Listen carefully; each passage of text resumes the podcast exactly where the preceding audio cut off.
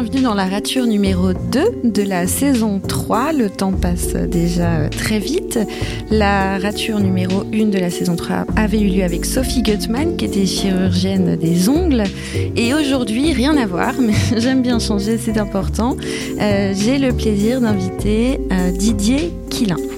Didier Quillin, c'est un homme que j'ai rencontré il y a quelques mois, euh, qui a été président euh, d'Olympus pendant plus d'une vingtaine d'années, Olympus France et Benelux, mais pas que, plein d'autres choses, mais je n'oserais dévoiler tout tout de suite puisque c'est à lui euh, que lui revient cette, euh, ces, ces détails.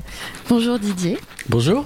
Comment ça va aujourd'hui? Ça va bien, ça Oui. va bien. Ciel bleu, il fait beau, c'est un bel automne. Est-ce que l'été s'est bien passé? L'été s'est bien passé, oui, oui. Oui. oui, oui. Il y a eu des projets, il y a eu des... Mais j'ai passé beaucoup de temps à la campagne, euh, eu égard aux circonstances, mais aussi par goût Mhm. et par plaisir, avec euh, principalement en famille, mais Mhm. avec quelques quelques escapades. Et notamment une escapade à Arles, si je... Oui. Escapade à Arles, oui. Oui. euh, Enfin, Arles pour, pour les événements photographiques qui avaient lieu malgré l'annulation du festival. Euh, et puis j'y suis allé par amitié pour le directeur sortant et pour le directeur qui arrive. Et puis également dans un autre festival photo en Normandie à Oulgat. Mhm. Donc Arles, c'est une, une ville que, que vous connaissez bien. C'est une ville que je connais bien parce que euh, ça fait maintenant 15 ans que j'y vais. Et puis pas seulement euh, au moment du, du festival photo, mais également pendant l'année pour euh, continuer à suivre les, les événements dont je m'occupe. Mhm. Qui sont Disons-le tout de go. Événements, événements, oui, partenariat, c'est-à-dire partenariat avec les rencontres d'Arles, partenariat avec l'école d'Arles, euh, l'école de la photographie d'Arles, et puis partenariat avec des photographes. Donc euh, tout ceci m'amène euh, à aller à Arles, même en plein hiver, quand le Mistral souffle Mhm. et qu'il n'y a personne dans les rues et que la place du Forum, qui est d'habitude inondée de monde, est, se- enfin, est- est vide avec des bistrots qui sont fermés. Il n'y a plus de terrasse, il n'y a plus personne. Et Mhm. c'est, il y, a une, il y a une ambiance très particulière que j'aime beaucoup. Mhm.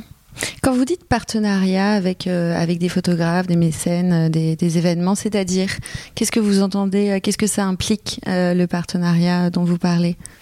Partenariat, oui. Enfin, c'est, je sais jamais tellement quel mot utiliser parce que, par exemple, l'école d'Arles, bah, j'ai, j'ai été, j'ai initié avec avec Olympus un partenariat pour soutenir l'école, pour soutenir, pour aider l'école dans un certain nombre d'activités, euh, alors même qu'ils ont, comme tout le monde d'ailleurs, des contraintes budgétaires, mais le fait qu'il y ait des partenaires privés qui soutiennent des écoles comme celle d'Arles leur permet de faire d'autres choses, notamment une revue ou certains événements et certaines expositions, et puis euh, soutien des, des jeunes photographes ou des photographes en devenir qui sont à l'école d'Arles et que euh, j'ai aidé euh, souvent dans les années qui suivent la sortie de l'école parce que euh, à la sortie de l'école ils, euh, ils, se retrouvent un peu perdus. Il faut qu'ils trouvent leur voie. Ils ont été guidés par des professeurs. Ils ont été dans un dans un cocon pendant trois ans. Et puis d'un seul coup ils sont lâchés dans la nature. Il faut qu'ils deviennent de faut qu'ils trouvent leur voie en tant que photographe faut qu'ils puissent aussi gérer leur carrière. Et quelque chose de compliqué c'est là qu'ils ont besoin d'être accompagnés. Mhm. Alors ça c'est pour l'école et puis après les rencontres d'Arles, ben, le, le plus grand é- le plus grand événement photographique euh, euh, en Europe, euh, voire même euh, certains disent dans le monde, ce que je crois volontiers. Mm. Euh, et là c'est des, des partenariats de longue durée puisque j'ai travaillé avec ces deux ces deux institutions pendant une quinzaine d'années et je continue. Est-ce que, est-ce que c'est, est-ce qu'on pourrait pas parler de, de mécénat, s'il y a un accompagnement, une révélation de talent, euh, un investissement dans, dans des institutions, des investissements financiers? Est-ce que c'est pas plutôt du, une forme de mécénat? Vous, vous, vous Oui. êtes pas même, vous vous vous positionnez comme un, comme un mécène? Oui, c'est bien, sûr une forme de mécénat, de partenariat, de mécénat. Enfin, c'est pour ça, je sais jamais trop quel mot utiliser, mais je pense surtout que qui peut-être euh, a caractérisé mon action. Et encore aujourd'hui, je dirais, c'est le très fort relationnel que que j'ai toujours voulu mettre dans ces dans ces actions de euh, de soutien euh, que ce soit aux photographes ou que ce soit aux événements ou aux institutions parce que je pense que cette dimension humaine rajoute beaucoup de choses et permet d'être beaucoup plus efficace en plus dans ce qu'on peut construire ensemble. Hmm. De soutien à la création. Soutien à la création, oui. Ouais. Entre autres, oui. Hmm. Photographique, dans votre cas. Photographique, oui, dans mon cas, oui. Hmm. On peut pas tout faire. Est-ce que cette posture de, de mécène, euh, elle, était déjà présente dans votre rôle de président euh, d'Olympus Est-ce que c'est là que c'est que c'est né, qu'elle s'est révélée qu'elle... Euh bah, je suis arrivé dans la photographie par accident. Je n'étais pas du tout prédestiné à aller dans cet univers. Et en fait, quand, quand je suis arrivé chez Olympus, je suis arrivé euh, d'abord dans les, activités scientifiques, médicales et industrielles. Et au bout de deux ans, on m'a demandé de, prendre la présidence de la, société en France. Et là, j'ai découvert le monde de la photographie. J'avais une formation scientifique au départ, d'ingénieur, donc il n'avait rien à voir. Et, là, j'ai découvert le monde de la photographie. Et puis, euh, par le biais de la photographie, de l'activité photographique, donc la vente d'appareils photo, je me suis intéressé à ceux qui utilisaient les appareils photo, donc les photographes. Et mhm. je suis rentré dans ce monde-là sans, au départ, sans rien y connaître, en étant un peu perdu, mais mais avec le temps, j'ai appris à connaître à connaître ce monde et surtout j'ai fait des rencontres magnifiques. Mhm. Dont dont euh, ce sont essentiellement les photographes et, et je dirais que j'ai été très sensible à, alors je pourrais je pourrais donner des noms mais j'étais très sensible à ces rencontres parce que pour moi c'était un, un contrepoids euh, extraordinaire par rapport à euh, par rapport à mes responsabilités de président d'une filiale d'un groupe japonais où on est, euh, on est dans la planification, dans la gestion, euh, gestion de chiffres, gestion, gestion humaine, et on est dans le business, voilà, avec toutes les, toutes les caractéristiques, toutes les contraintes qu'il peut y avoir. Puis d'un seul coup, on, bascule dans le monde de la photographie, on rencontre des gens qui sont dans une incertitude, une précarité totale. Je parle des photographes, avec une, sensibilité des émotions qui, euh, d'un seul coup, me faisaient basculer dans un tout autre monde que celui dans lequel j'étais dans la journée, parce que euh, ces activités-là, je les, je les faisais en plus du reste. Alors c'était soit le matin de bonne heure, soit le soir, soit le week-end. Ça faisait, ça faisait pas partie de vos missions à proprement parler de, de directeur? Si, mais la manière dont je les concevais, avec mm. cette dimension humaine dont je mm. parlais il y a quelques minutes, faisait que ben, j'aimais euh, passer du temps avec les, les artistes et, et donc euh, ben, pour passer du temps il faut il faut le trouver mais mais pas euh, c'était pas ma, ma priorité je pouvais pas l'inclure dans les journées. Ce temps d'échange, vous voulez dire, ce temps de, de, de connaissance de, de, du statut d'artiste, mmh. de, des conditions de de parler avec eux, de les accompagner, de comprendre quels sont leurs projets, de, les soutenir, parce que parce que ce sont des ces, ces, carrières de photographes sont très difficiles parce que comme tout créateur, ils, ont des moments euh, très très forts, très positifs, et puis il y a des creux euh, où ils sont dans le doute et où ils ont besoin d'être soutenus et de dialoguer, de trouver des gens avec qui parler. Et voilà, donc euh, là, ça demande du temps. Et, mais ça, c'était en, c'était en plus. Mmh. Et ce qui vous a séduit là-dedans, c'est euh, l'aide l'aide euh, ou l'aide que vous apportiez, l'élévation que ça permettait, le soutien, le qu'est-ce qui vous a tant séduit dans ce dans... Je, sais pas si c'est je sais pas si c'est l'aide, j'ai ou le sentiment d'utilité qui est quand même plus fort que de s'occuper techniquement de oui, d'appareils photo. Non, mais j'étais, j'étais, j'étais dans, mes responsabilités de président, j'avais le sentiment d'être utile, mais je gérais quand même 500 personnes, bon, ce qui, ce qui est pas phénoménal, mais c'est déjà pas mal. Donc, le, et, je développais des activités euh, euh, positives, rentables dans le monde de la santé, dans le monde de l'industrie. Donc, l'utilité, j'avais pas ce besoin d'utilité. C'est surtout que euh, je pense euh, cette immersion dans le monde de, la création, dans le monde de l'art, euh, finalement, j'ai eu le sentiment de d'activer des choses que j'avais en moi et que je n'avais pas mm. forcément pu exprimer au cours de ma carrière. Mm. C'était quoi ces choses, si on devait les nommer? Des choses qui étaient, qui étaient en sommeil chez vous? Bah, Peut-être une, une, plus grande liberté, une plus grande fantaisie, euh, des, des, des, rapports humains plus, plus chaleureux. Sans doute, oui, c'est ça. C'est un peu à ça que je pense, oui.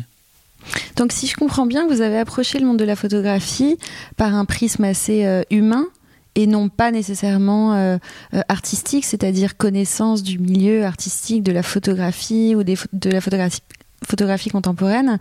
Donc, euh, comment vous avez euh, comment vous avez aiguisé votre regard? Parce que c'est une chose l'humain, c'est une chose de connaître le statut d'artiste, et comment se travaille ensuite bah, le regard photographique, le regard qu'on pose sur les œuvres, la connaissance qu'on a de l'histoire de l'art photographique? Je voudrais juste corriger une chose, c'est que je, je pense que de par mon caractère, mon éducation, dans tout mon parcours, même au niveau du business, j'ai toujours mis une dimension humaine forte. Euh, donc, euh, en fait, que ce soit dans la, dans la gestion, la gestion du personnel, que ce soit dans les rapports avec les clients, euh, j'ai toujours pensé que ce qui permettait de faire la différence, c'était justement de mettre de l'humain.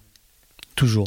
Euh, et que euh, c'est pas euh, on, peut gérer on peut gérer des affaires on peut gérer des gens avec beaucoup de moyens beaucoup quelquefois d'artifices mais ce qui permet de faire vraiment la différence je pense c'est quand on rajoute une touche humaine. Ça c'est un vraiment quelque chose que je crois profondément.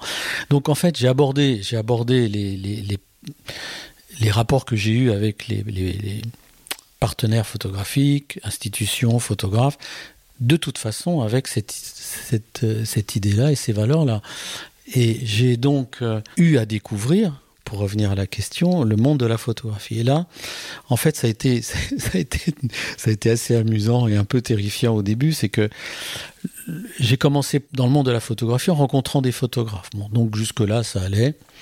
Et puis euh, le premier grand partenariat euh, que ou mécénat que j'ai mis en place a été avec le jeu de paume au moment de sa création. Vous pouvez nous rappeler euh, quand est-ce que c'était la création du jeu de paume? Ça devait être en 2008, je crois. Là, d'un seul coup, je me suis trouvé euh, en face de gens extrêmement pointus dans le monde de la photographie. Le directeur à l'époque du jeu de paume, Régis Durand, et euh, de son de son adjointe qui était euh, Elisabeth Pujol qui ensuite est partie vers d'autres horizons mais lui aussi.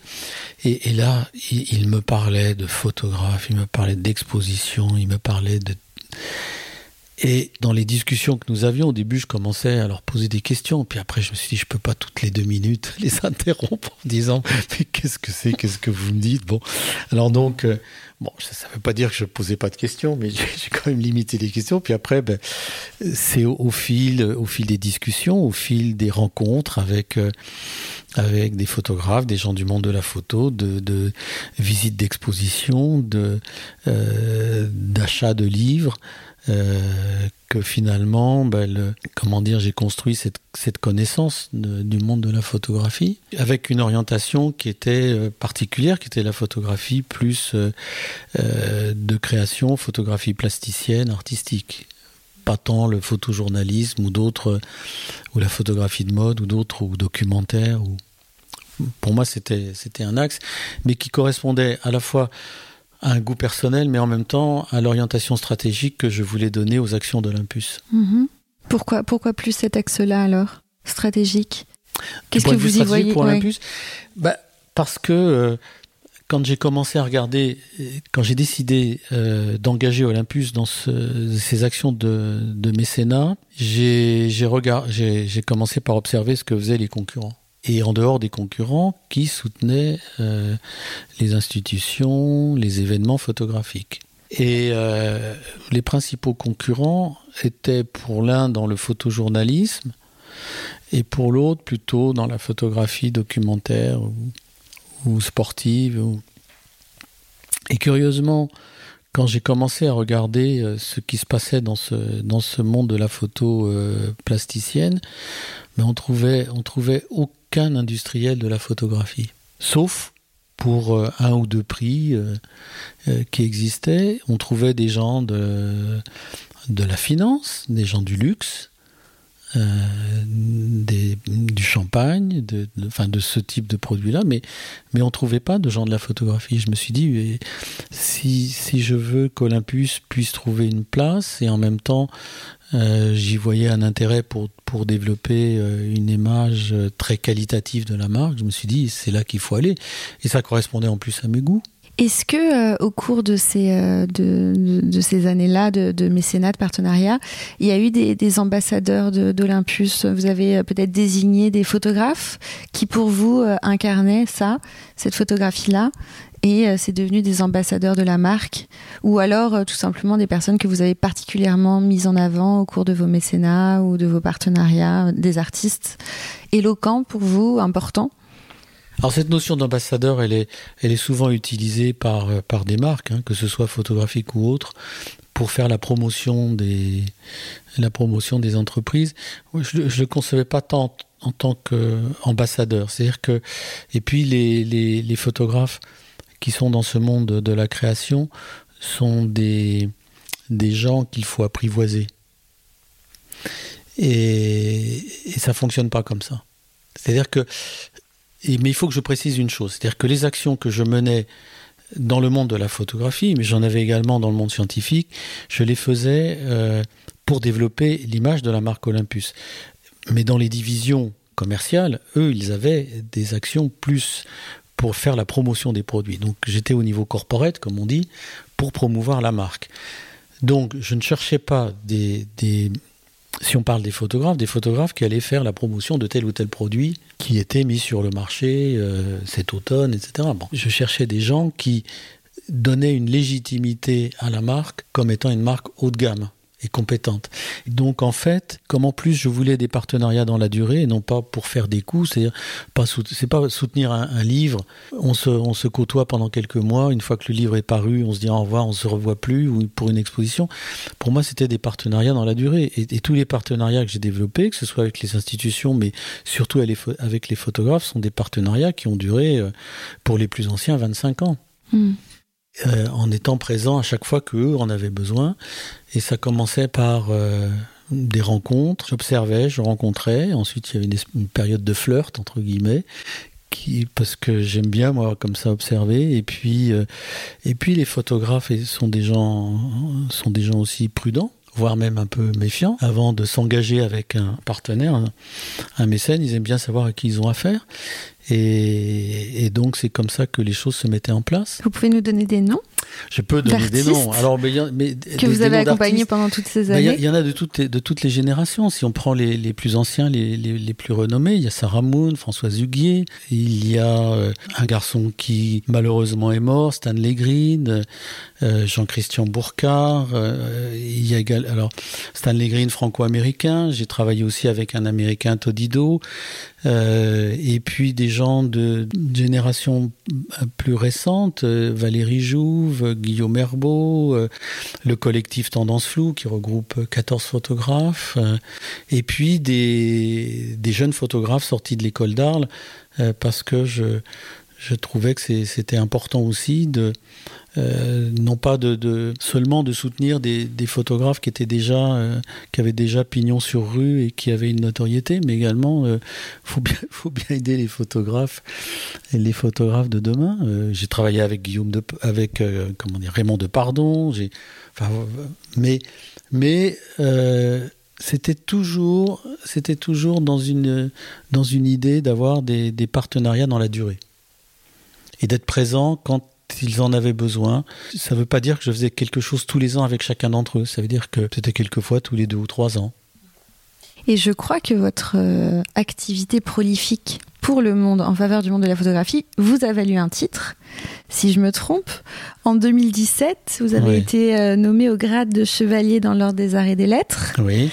Euh, qu'est-ce que cette, euh, ce, prix, cette nomination, qu'est-ce que ça, qu'est-ce que ça a incarné, qu'est-ce que ça symbolisait pour vous? Est-ce que c'était une espèce de récompense d'un travail, d'un travail de longue haleine que vous avez fourni pour la photo? Bah oui, oui, c'est arrivé, euh, c'est arrivé, oui, après quasiment 20 ans d'engagement dans le monde de la photo. Ce qui m'a touché en dehors de la, de la surprise parce que je suis rentré à la maison un jour et dans la boîte aux lettres, il y avait une, j'étais pas du tout au courant, il y avait une enveloppe avec, euh, avec euh, ce courrier du ministère. Donc je l'ai découvert sans être prévenu.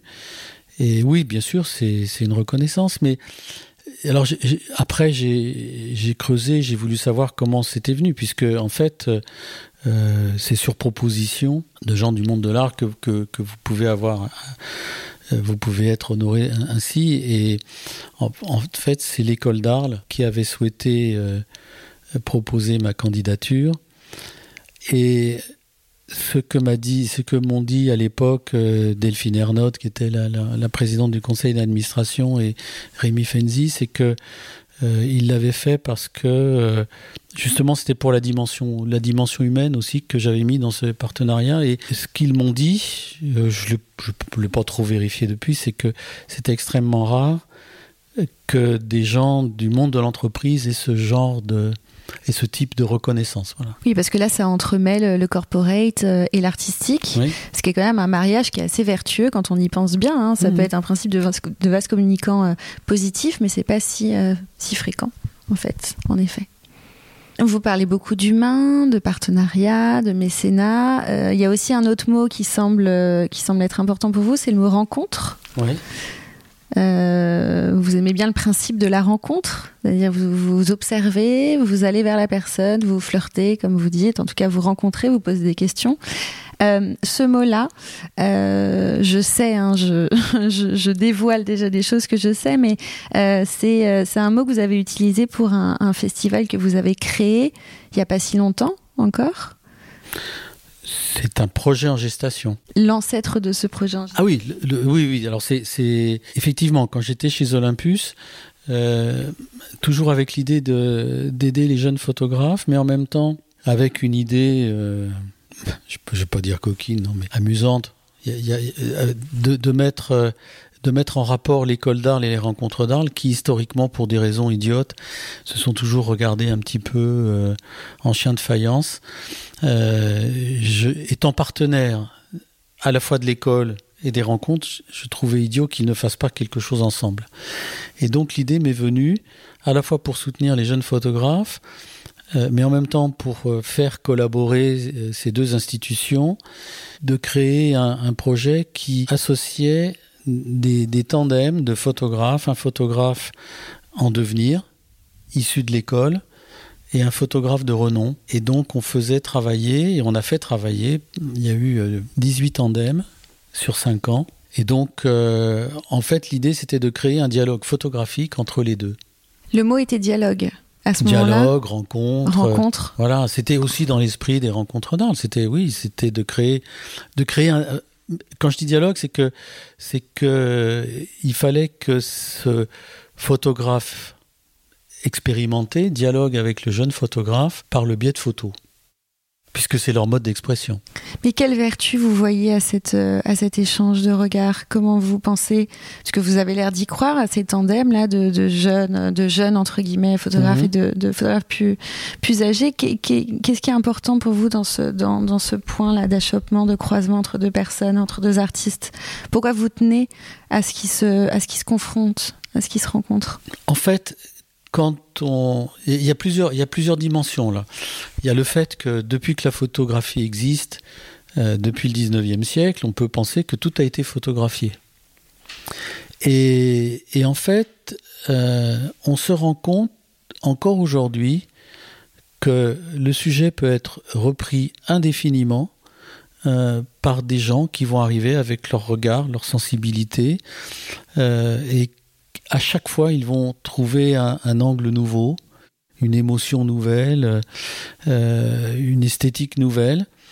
Et, ça, c'est quelque chose qui, m'a frappé parce que souvent les photographes me disaient mais oui mais moi j'aimerais bien euh, travailler sur tel projet mais ça a déjà été fait mais je dis non ça n'a jamais été fait comme toi tu le feras et donc euh, sur un, sur un même sujet, de, faire, euh, de confronter ces deux regards, celui d'un photographe expérimenté d'un jeune, euh, d'un jeune photographe ou d'un photographe en devenir, avec, un, avec aussi un peu un décalage de génération, je trouvais ça très intéressant. Donc ça, c'était la, la, première, la première dimension, et de montrer comment, sur un même sujet, au même moment, on pouvait confronter deux regards. D'autre part, ça, permettait euh, à ces jeunes photographes d'être un peu mis sous, sous la lumière. C'est-à-dire que quand, euh, vous, travaillez en tandem avec des photographes de renom comme Sarah Moon, François Huguet, Stanley Green, Jean-Christian Bourcard, euh Valérie Jouve et tous les autres, et que vous êtes ensuite exposé dans le cadre des rencontres d'Arles, c'est une opportunité magnifique pour être mis en valeur.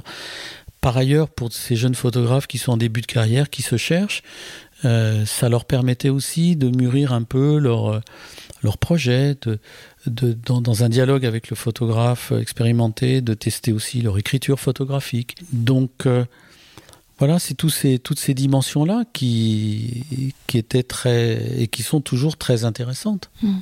Vous dites que l'expérience a duré 5 ans donc ça avec veut dire Olympus. Que les, avec Olympus. Oui.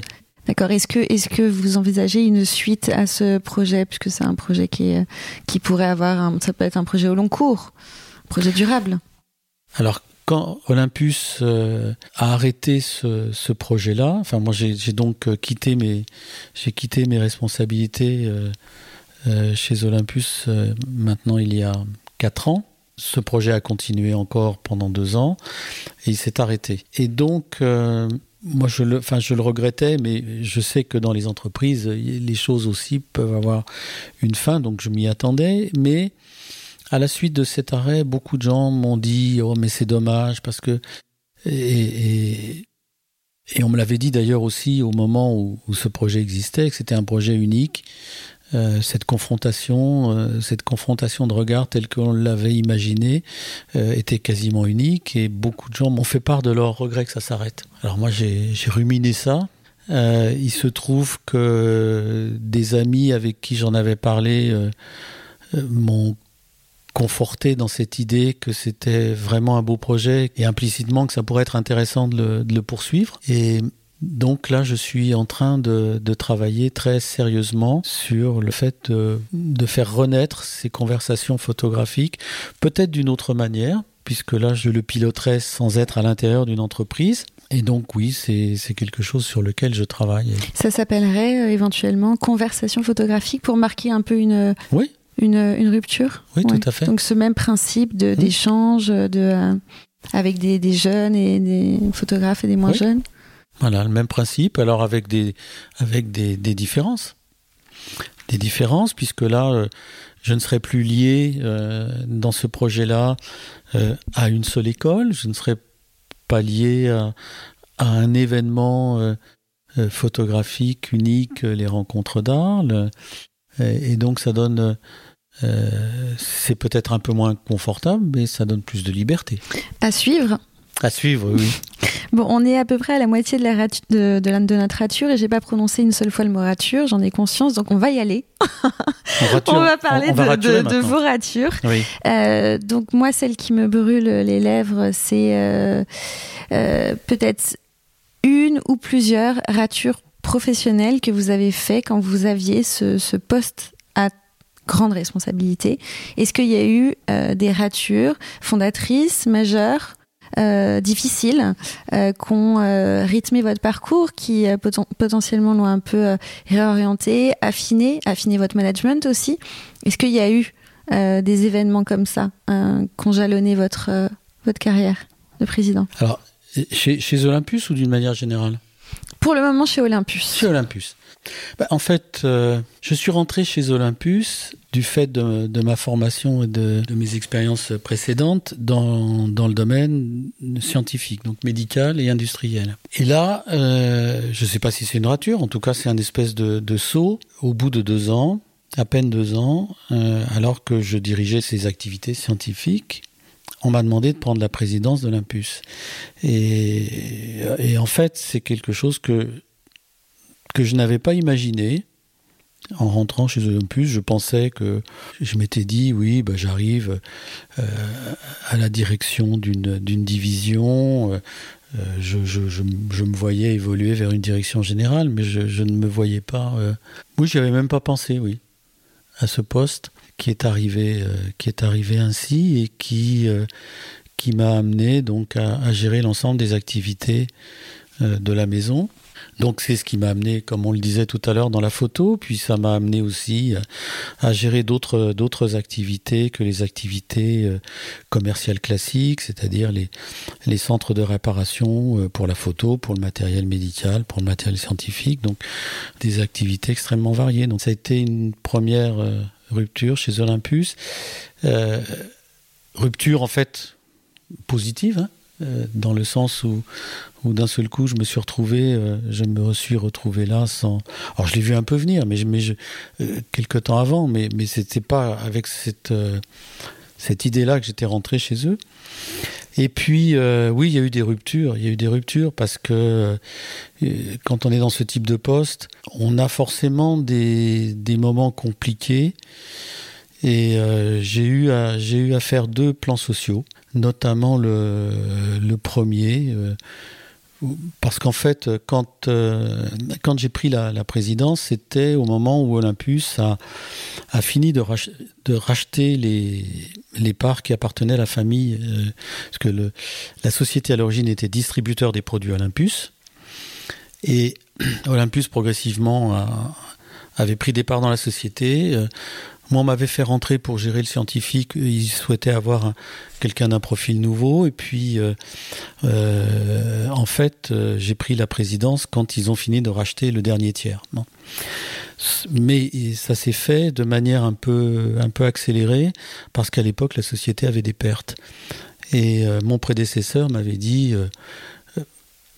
m'avait dit qu'en fait, il, il, il, avait une vision très claire de ce qu'il aurait fallu faire, mais il m'avait dit je, je n'en avais ni, ni l'envie ni le courage. Et donc, on est parti avec des pertes, et puis on a essayé de redresser, mais malheureusement, au bout de deux ans, bah, ça fonctionnait pas suffisamment bien. Il y a eu, il y a eu des, des, problèmes de change qui ont entre le yen, le yen, le franc à l'époque. Il n'y avait pas encore l'euro. Ça a précipité un peu les, les résultats vers le bas. Donc j'ai fait un plan social et ça c'est quelque chose de euh, quelque chose qui est compliqué quand vous vous retrouvez, euh, quand vous réunissez l'ensemble du personnel de l'entreprise, enfin présent, euh, présent à Rungis où était le siège de la maison, j'avais quand même 250 personnes en face de moi et que vous prenez la parole en disant voilà ce qui va arriver. Oui, c'est un moment compliqué, oui. Ça c'est. Mais euh, on peut pas, on, peut pas euh, prétendre avoir des responsabilités que pour les bons côtés. Hein. Et euh, on parlait de quand on a un certain nombre de valeurs, il faut aussi les mettre en, faut aussi les mettre en, jeu dans ces moments compliqués. Mm. Le management, j'imagine que vous l'avez appris au fil des années comme ça. Donc, euh, quelle, croyance ou quel principe, quel grand principe vous avez raturé du management ou affiné au fil des années? C'est-à-dire, est-ce que au fil des années, votre manière de gérer euh, les humains, puisque c'est c'est ça hein, aussi le rôle d'un président, euh, s'est modifié, c'est précisé votre style à vous en fait de management? Je pense que j'ai eu euh, j'ai eu une chance j'ai eu une chance inouïe qui a été d'arriver dans ce poste en ayant à, l'époque il y avait un, management au niveau euh, au niveau Europe qui était assez décentralisé. C'est-à-dire que les, ce qui n'est plus le cas aujourd'hui et dans beaucoup de groupes, hein, pas seulement Olympus, mais euh, les, les, les, patrons de filiales étaient vraiment, avaient vraiment une grande autonomie. Donc ça, c'était le premier point. Deuxième point, euh, j'ai eu la chance de de pouvoir euh, d'être dans ce poste dans la durée. Ce qui veut dire que vous avez, vous avez vraiment là la possibilité d'imprimer d'imprimer votre marque, euh, mais, mais en même temps de comment dire de voir le résultat des actions que l'on met en place, en positif, en négatif. Parce que avant d'arriver, avant d'arriver chez Olympus, j'avais fait le calcul, j'avais changé de poste à peu près tous les 18 mois. Quand on change de poste tous les 18 mois en moyenne, ça veut dire que bah, vous mettez des actions en place, mais vous êtes parti avant que les résultats n'arrivent. Enfin les vrais résultats. Donc on, grimpe comme ça, c'est ce qui fait d'ailleurs que quelquefois des gens sont surpris parce que ils, croient, ils ils, croient bien faire, puis un beau jour il y a quelque chose qui les rattrape et puis qui les fait tomber. Et euh, mais là chez Olympus, oui, j'ai eu le temps de voir. Ce que je pense avoir fait, c'est de bon, on a parlé de l'humain, on va pas revenir là-dessus. Je crois que c'est quelque chose qui m'anime. Je crois qu'il faut surtout être euh, j'étais j'étais proche des gens, oui. Euh, on, me disait que j'étais en même temps très proche, très à l'écoute, mais, assez autoritaire. J'arrivais peut-être à avoir ce mélange des deux, qualités. Enfin, des qualités, oui. Et je, ne me prenais pas au sérieux. Je ne me prenais pas au sérieux. C'est-à-dire, euh, j'ai jamais. Euh, comment dire ce, Moi, ce, titre, ce poste de président, ça m'a jamais fait tourner la tête, quoi et que ce soit euh, vis-à-vis des gens, vis-à-vis vis-à-vis des gens de l'entreprise, vis-à-vis des gens à l'extérieur. Donc, euh, euh, et, ça, je l'ai, je l'ai développé, oui, au fil des ans. Puis après, quand vous pouvez le faire d'autant plus que, que vous avez des résultats qui vous donnent aussi une assise, une confiance. Ce que j'ai surtout essayé de faire, c'est la grande difficulté de la durée c'est que euh, vous passez par des phases qui n'ont strictement rien à voir les unes avec les autres. C'est-à-dire des phases de croissance, des phases de réorganisation, on en a parlé, de restructuration, et que un des grands problèmes des, managers, euh, c'est que souvent ils ont une spécialisation. Il y a les gens de il y a les gens du développement, il y a les gens de la gestion, il y a les gens de.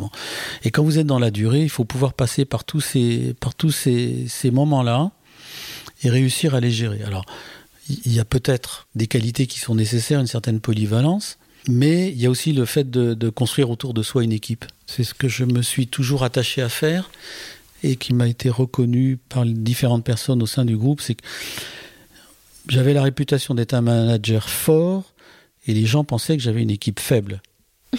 Et en fait, c'était tout l'inverse pour l'équipe. C'est-à-dire qu'ils étaient stupéfaits parce que j'avais constitué un comité de direction autour de moi avec des très fortes personnalités. Parce que je, voulais que ces gens-là me challenge, ce qui est le meilleur moyen de ne pas s'endormir et de, de pouvoir durer. Et puis la deuxième croyance, c'était de euh, parce que j'avais rencontré au début de ma carrière des, des gens merveilleux qui s'étaient euh, comment dire construits sur le tas, comme on dit. J'ai toujours cherché des gens qui avaient des parcours originaux et qui je voulais pas de clonage. C'est, je trouve triste et dramatique aujourd'hui ce, ce phénomène extrêmement répandu de, de recrutement par clonage. C'est très rassurant, mais c'est appauvrissant. Vous parlez euh, beaucoup de, durabilité, de, choses durables, etc. Et pourtant, vous l'avez euh, énoncé tout à l'heure, avant d'être président de l'Impus, vous, vous avez euh, clairement enchaîné euh, des jobs, euh, donc apparemment avec des changements tous les 18 mois. Est-ce que c'était des, des mini-ratures, ça? Ces, ces variations-là de, de professionnels, ou, ou c'était dans, dans la logique des choses d'un ingénieur dans sa construction, de, de, faire des sauts de puce comme ça dans des, entreprises Non, c'était pas des, ça n'était pas des ratures. Oui, principalement non, c'était pas des ratures. Moi, il se trouve que donc je, je, suis ingénieur agronome de formation, ce qui n'a rien à voir avec la photo. J'ai commencé dans les produits vétérinaires. J'ai commencé dans un dans un groupe qui était en train de constituer son pôle vétérinaire. Au bout de euh, au bout de quelques années, ils ont voulu le ils ont voulu le comment dire le rationaliser. J'étais le plus donc ils ont regroupé des sociétés qu'ils avaient rachetées au, fur, au fil du temps. J'étais le plus le plus jeune et le dernier entré. Oui là il y a tchouk, j'ai été éjecté. Euh, donc là oui ça a duré, euh, ça a duré un an. Après, je suis rentré dans un autre groupe où là, bah, j'ai progressé. Euh, j'ai progressé, donc là, c'est la promotion, donc c'est des ratures positives. Après, oui, là, j'ai fait une rature. je m'étais dit, j'avais une formation d'ingénieur agro, et j'avais constaté quand j'étais quand j'étais à l'agro que beaucoup des postes auxquels on pouvait prétendre dans le monde de l'agroalimentaire étaient pris par des gens qui venaient d'HEC ou des, des, écoles de commerce. Le clonage, encore, un petit peu. Oui, puis, puis euh, dans l'après-guerre, il y a eu la, grande phase des ingénieurs. Puis après, il y a eu la phase des, écoles de commerce. Et donc, euh, pendant longtemps, dans l'industrie, on voyait des polytechniciens, des centraliens, des gens comme ça. Dans l'agroalimentaire, c'était les ingénieurs agro qui, qui avaient les postes de management. Et, là, d'un seul coup, dans l'agroalimentaire, on voyait les HEC qui arrivaient. Et les gars des écoles de gestion. je me suis dit, non, non, je ne vais pas laisser faire ça. Euh, donc, je m'étais fixé euh, d'avoir une formation complémentaire en gestion et management. Et j'avais des visées sur l'INSEAD euh, qu'on fait normalement après avoir travaillé euh, quelques années. Donc euh, c'est ce que j'ai fait. Là, j'ai, oui, là il y a eu une rupture, pas une rature, une rupture où j'ai arrêté de travailler à 30 ans pour repartir dans des études. Après, je suis rentré dans un autre groupe et là j'ai encore évolué, bougé. et puis ensuite, j'ai quitté ce groupe pour rentrer chez Olympus parce que j'en avais, j'avais fait le je, voulais aller voir d'autres choses que le monde euh, des produits de santé animale dans lequel j'avais évolué jusque-là. Je comprends. Donc là, ça a été, oui, là, c'était une autre, euh, une, oui, une, nouvelle orientation, nouvelle orientation, un enrichissement en tout cas de, de, du parcours. Euh, euh, ces études d'ingénieur là, agronome, euh, est-ce que ça relève d'une vocation ou est-ce que c'est une, c'était dans l'ordre normal des choses parce que vous aviez des parents ingénieurs ou une famille peut-être dans l'ingénierie? Comment vous expliquez ce, ce choix-là, en tout cas ce choix initial? Alors, je l'explique très clairement. Si je regarde mon hérédité, il y a de l'agricole, de la finance et une branche que je n'ai pas exploitée qui est euh, l'armée, les militaires. Il y avait des militaires dans la famille qui étaient principalement basés dans la, à la campagne et du côté de mon père, c'était plutôt des gens qui étaient dans la, dans la finance. Donc j'ai passé toutes mes vacances, toute euh, une grande partie de ma jeunesse euh, à la campagne. Jusqu'en troisième, je voulais être, je voulais faire naval. C'était, c'était donc militaire. J'étais d'une famille de cavaliers, mais donc je m'étais dit je vais aller en mer. Et puis euh, en troisième, là, il y a eu, j'ai complètement changé. Euh, ayant passé tout ce temps à la campagne, il y avait quelques ingénieurs agro dans la famille. Et, quand je suis rentré en seconde, j'ai dit je, veux, je vais faire ingénieur agro. Et c'est ce que j'ai fait. Hmm. Parce que j'avais ce fort lien avec la campagne, la nature. La ruralité, oui, à la nature. Et est-ce que quand vous étiez encore plus jeune, donc avant cette vocation euh, navale, euh, puisque tout à l'heure vous avez parlé de fantaisie, c'était intéressant, enfin cette connexion que vous avez eue à un moment donné sur le tard à la photographie, euh, quelque part raconter chez vous une, espèce de fantaisie, d'envie de liberté, etc. Donc quand vous étiez euh, le jeune Didier, donc un, un, un jeune garçon, un petit garçon, est-ce que vous aviez un rêve fantaisiste ou en tout cas qui, qui, qui qu'aller vers une certaine liberté ou artistique même Je sais pas. Est-ce qu'il est qu'il y avait cette euh, cette vibration chez vous? Non, ça je je saurais pas le dire. J'étais euh, j'étais plutôt plutôt j'avais plutôt envie de rire oui quand j'étais jeune oui. J'ai plutôt envie de fantaisie. Oui, non. Si on regarde tous mes bulletins, on me disait toujours que j'étais euh, dissipé, que j'étais oui, j'avais envie de bouger, j'avais envie de d'explorer, d'aller voir des choses, mais j'avais pas de rêve. Non, non, la, fantaisie, non, je, je, non, pas vraiment. Hmm. C'est mon caractère. Non, non, non. Ça vient plus, Ce de, pas ça vient plus de mon caractère, de certainement de mon éducation aussi. De... Hmm. Et oui, oui, envie de liberté, ça sans aucun doute, d'indépendance. Hmm. Et mais un tel point, un tel, point, c'est que quand je me suis retrouvé dans le monde de la photo, je me dis mais en fait, est-ce que je me suis pas trompé? Est-ce que j'aurais pas dû faire complètement autre chose? C'est-à-dire complètement autre chose? Que qu'une formation d'ingénieur. Donc être photographe par exemple? Non, peut-être pas, mais d'être dans des métiers plus ou dans, des, dans des fonctions. Je veux dire quand quand on est dans le management, c'est quand même pas, c'est quand même assez, euh, c'est cadré, assez structuré, donc. Euh, et c'est vrai que le, euh, non, je n'ai pas imaginé, mais je, me suis posé cette question-là, oui, de dire, mm. et si ça avait été une autre voie, oui, pourquoi pas?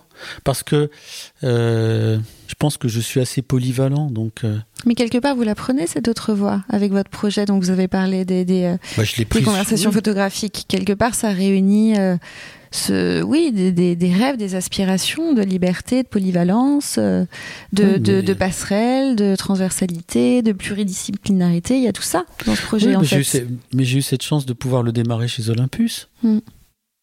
dans, dans ces actions de, de mécénat et de, euh, que, que j'ai mis en place au fil du temps et, et qui me donnait ce, ce, cet oxygène, oui, par, parce, je, je pense que je ne serais peut-être pas resté aussi longtemps dans ce poste euh, si j'avais pas eu cette respiration qui venait de cet engagement dans le, dans le mécénat photographique. Mm. Respiration, mécénat, engagement, c'est des, des, jolis mots, oui.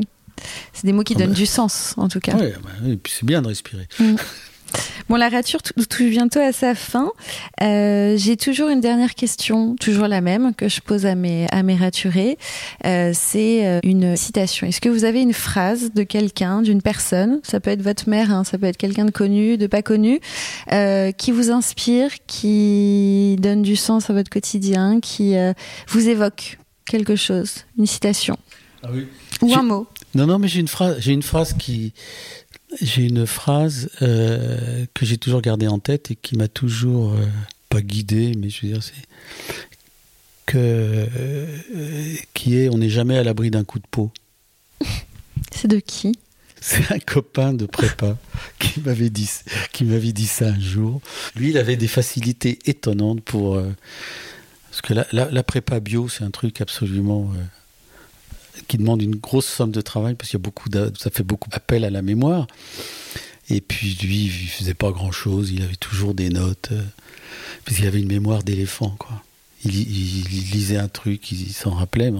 Et un jour, un jour je, on partageait la même chambre, on était pensionnaires, et, et je, je, dis qu'il m'énervait, puis, puis il me disait, mais t'inquiète pas, on n'est jamais à l'abri d'un coup de peau. Et cette phrase, je l'ai gardée. Mais en même temps, je couple ça avec, le, avec la notion des Américains qui parlent plus d'opportunités que de chance. C'est-à-dire qu'il faut aller, il faut aller chercher. Faut, les choses peuvent passer à côté de nous, mais on les prend, on les prend pas. C'est-à-dire que quand je dis on n'est jamais à l'abri d'un coup de peau, c'est aussi un peu, il n'y a pas de fatalité non plus c'est à double sens. On peut choisir on peut sa chance ah bah, oui, oui. ou pas. Bah, il faut la provoquer, il faut la prendre, mmh. il faut voilà. Mais mais c'est aussi pour dire il n'y a pas que des tuiles qui vous tombent sur la tête quoi. C'est aussi c'est aussi de l'optimisme. Hein. Oui, c'est marrant parce que quand, quand, vous avez commencé la citation, je me suis dit on n'est jamais à l'abri d'une catastrophe. En fait, c'est comme ça que j'aurais fini la phrase. Oui. Et en fait, il y a un renversement j'aime bien euh, les contre-pieds sémantique. Et c'est euh, oui, et c'est pour le coup là, c'est un contre-pied, ouais. Ah, j'aime beaucoup les contre-pieds. Mmh. Mmh. On finira sur cette jolie phrase de Didier. J'aime beaucoup les contre-pieds. Merci Didier pour cette rature, Merci. pour ce temps passé ensemble. C'est passé très vite. C'est passé vite, bah oui. oui. Quand on se raconte, en général. Et à bientôt pour une nouvelle rature.